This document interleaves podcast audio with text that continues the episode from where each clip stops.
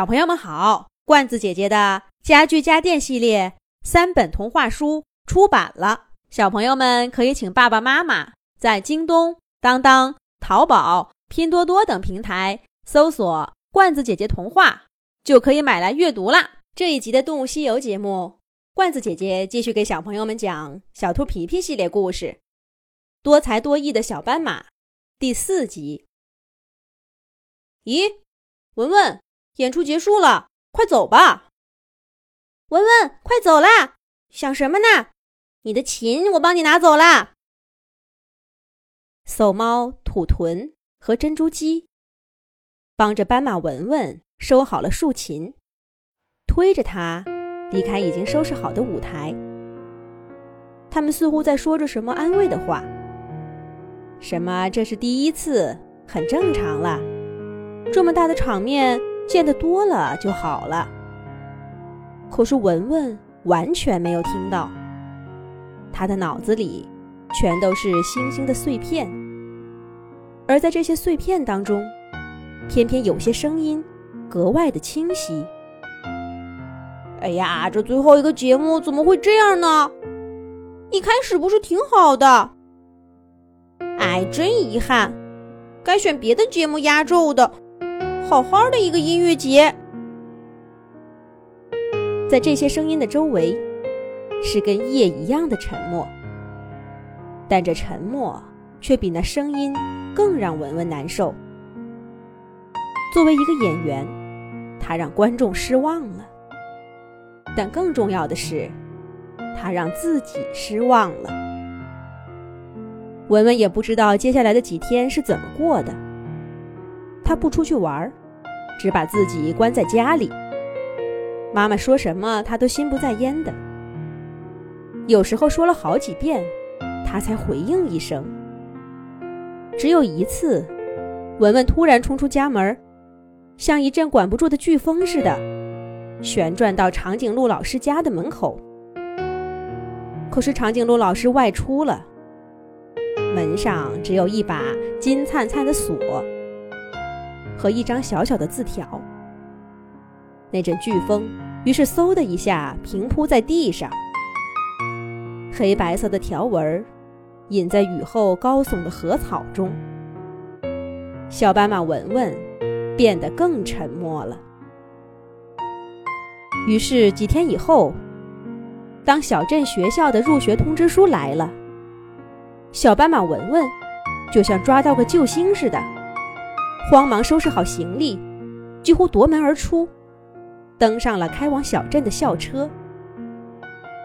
可是，在开车前，他又跑下来，回到家里，抱上了那把歪在墙角的竖琴。校车渐行渐远，稀树草原标志性的猴面包树和金合欢看不到了。汹涌的河流变得温顺，林间小路上的一切都很陌生。可文文的心却越来越宁静。在路的前方，没有人认识他，没有人见过他在音乐会上的窘态。那么一切都可以重新开始。也许在这里可以成功的演出一回。文文想象着自己站在小镇中心广场的灯光和掌声中，周围全都是热切的掌声和羡慕的眼光。入学通知书上有小镇音乐会的照片，就该是那个样子。文文继续想象着，他接过最佳节目的奖杯，一直捧回到草原去。奖杯的光芒给了文文自信的力量。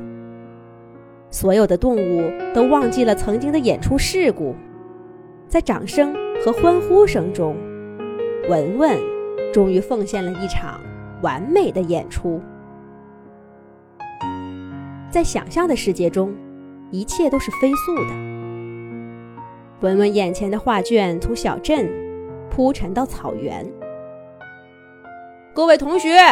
小镇学校到了，请大家拿好东西，咱们下车了。车停了，浣熊老师拿着鲜花，笑眯眯地说道。文文跟着另外几只动物下了车，看到小镇上挂着些活泼泼的彩带呀、条幅啊，欢迎新同学，小镇欢迎你，各种各样顽皮的字体，彰显着整个小镇的热情。文文看到一只兔子抢过他的行李，帮他拎到宿舍去。一只小鸡飞到窗台上，打开了窗户。凉爽的夜风一下子就吹进来了。还有只鸭子，递给他一块香喷喷的蛋糕。大家问他家乡的风俗，路上的见闻。文文很想回应一下，感谢大家的热情。可是他发现自己什么也说不出来，最后只是涨红了脸，腼腆的一笑。文文累了。咱们就别打扰了，你好好休息，明天见。这好像是那只兔子说了一句，然后他就推着伙伴们离开了宿舍。热闹的宿舍一下子空落落的。